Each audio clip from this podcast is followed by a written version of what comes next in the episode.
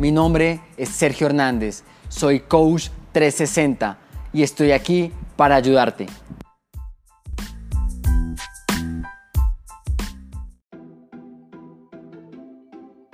Este es nuestro centro de operaciones. Aquí es donde diariamente hacemos una planeación. Em,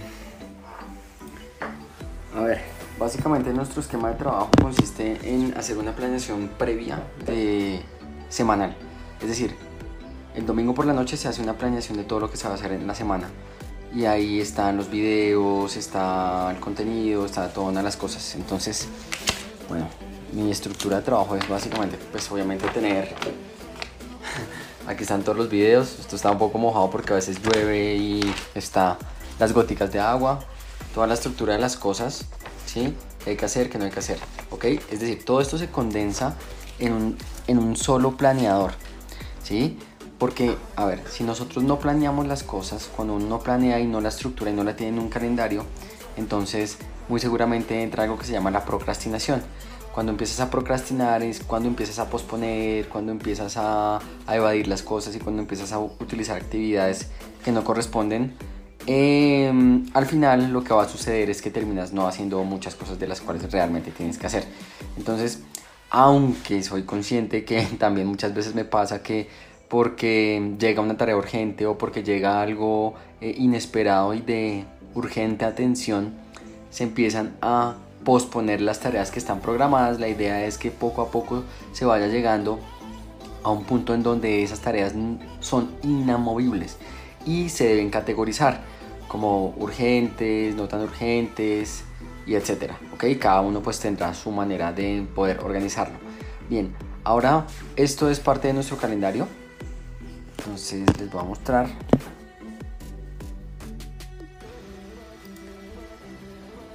viene toda la organización semana por semana de las cosas que estamos haciendo y que vienen programadas. Aquí ya eh, lo que desapareció acá es porque ya se hizo y claramente ya no va a ser una tarea repetitiva, no es que no hagamos nada. y venimos acá, ¿ok? Algunas tareas, por ejemplo, se repiten semanalmente, como este entrenamiento de coaching, como eh, algunas llamadas y etcétera, algunos seguimientos con clientes y lo demás. Ahora bien, una reunión con nuestro equipo de mercadeo que nos ayuda un montón y que les mandamos un gran saludo. Gracias equipo, los amamos. Otra de las cosas que les puedo contar es que básicamente pues siempre lo que uno debe efectuar es como una, una programación de estar enfocada en algo, en uno, dos o tres objetivos máximo y todas las tareas deben estar orientadas a cumplir esos objetivos. Entonces en mi caso, por ejemplo, tengo eh, tema de facturación, tengo tema de reconocimiento y tengo tema de nuevos clientes.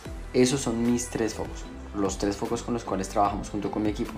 Y todas y cada una de las actividades están orientadas a eso, únicamente, única y exclusivamente. Todo tiene que estar orientado ahí porque si no entonces te desenfocas y cuando te desenfocas entonces em, automáticamente tu sistema empieza a, a, castigarte y a poco a confrontarte eh, referente a lo, que, a lo que no has hecho, a lo que has dejado de hacer, a lo que hiciste que quizás lo hubiéramos podido hacer mejor, etc. Entonces, primero hay que ser conscientes que nos desenfocamos de las tareas porque esas tareas realmente no representan para nosotros una estructura real de la organización. Pero con esto quiero decir que si uno tiene como tal el objetivo claro, entonces todas las tareas van a estar direccionadas a ese objetivo o a esos objetivos, máximo dos o tres objetivos y una vez tienes claro eso, entonces ya estás motivado para hacer las cosas. Pero si empiezas a hacer tareas por un lado, por el otro, y luego a retomar tareas de la semana pasada que no tienen ningún vínculo con tus objetivos, pues ahí es donde vienen los inconvenientes.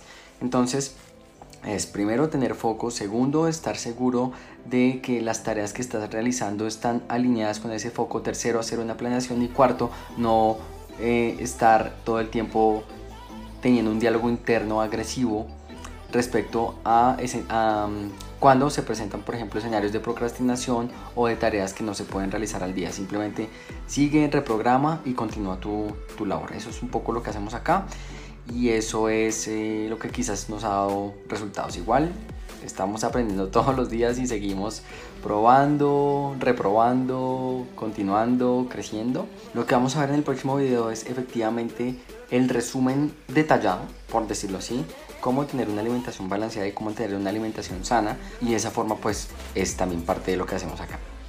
Chao.